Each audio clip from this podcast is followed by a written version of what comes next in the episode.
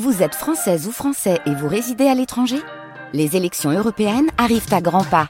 Rendez-vous le dimanche 9 juin pour élire les représentants français au Parlement européen. Ou le samedi 8 juin si vous résidez sur le continent américain ou dans les Caraïbes. Bon vote scolaire devrait être acté aujourd'hui dans le Finistère. 64 classes risquent d'être fermées, 18 ouvertures seulement.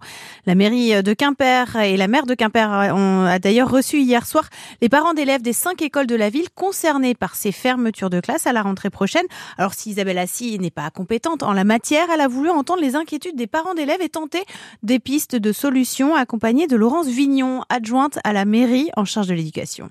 L'idée, c'est de pouvoir rencontrer les parlementaires hein, de ce territoire qui sont ceux qui votent la loi. La DAZEN, aujourd'hui, elle applique... La DAZEN, c'est Pardon, la direction académique, aujourd'hui, elle applique euh, ce, qu'on lui demande d'appliquer. Donc, euh, effectivement, elle a des postes à rendre. Euh, bon, elle rend les postes. Hein.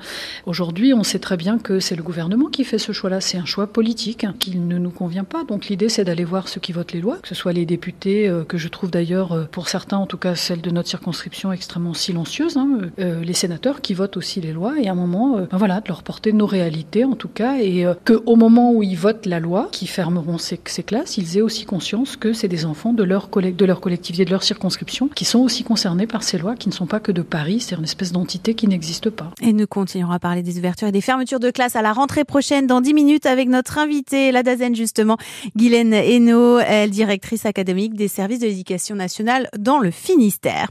La mobilisation des agriculteurs continue malgré les dernières années annonce hier du Premier ministre à l'appel de la FDSEA et des JA. Une quarantaine de tracteurs ont déversé des tonnes de terre hier en fin de matinée devant la préfecture d'Ille-et-Vilaine à Rennes, symbole des prairies permanentes selon eux.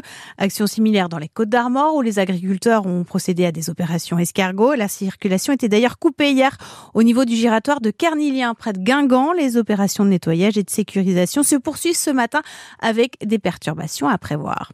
Pour éviter les pénuries de médicaments, le gouvernement gouvernement annonce quelques mesures concrètes, comme aider les médecins à prescrire des alternatives aux médicaments non disponibles, intensifier le bon usage des antibiotiques ou encore relocaliser les productions, car l'année dernière, près de 5000 signalements et risques de rupture de stock ont été recensés en France par l'Agence nationale de sécurité du médicament. Elle était la doyenne des actrices françaises. Micheline Prel est décédée hier. Elle avait notamment joué dans la première série française Les Saintes Chéries ou encore les films Le Diable au corps, Vénus Beauté, fallait pas, tu veux ou tu veux pas. Micheline Prel avait 101 ans. Vigilance jaune, vent, pluie et vent violent, pluie dans le Finistère, les Côtes d'Armor et le Morbihan aujourd'hui. Météo France a également placé le Finistère en vigilance jaune, vague submersion et crue pour le tronçon de la Laïta. Des pointes jusqu'à 110 voire 120 km heure sont attendus sur le littoral, 80 à 90 km heure dans les terres. Il est 7h34, c'est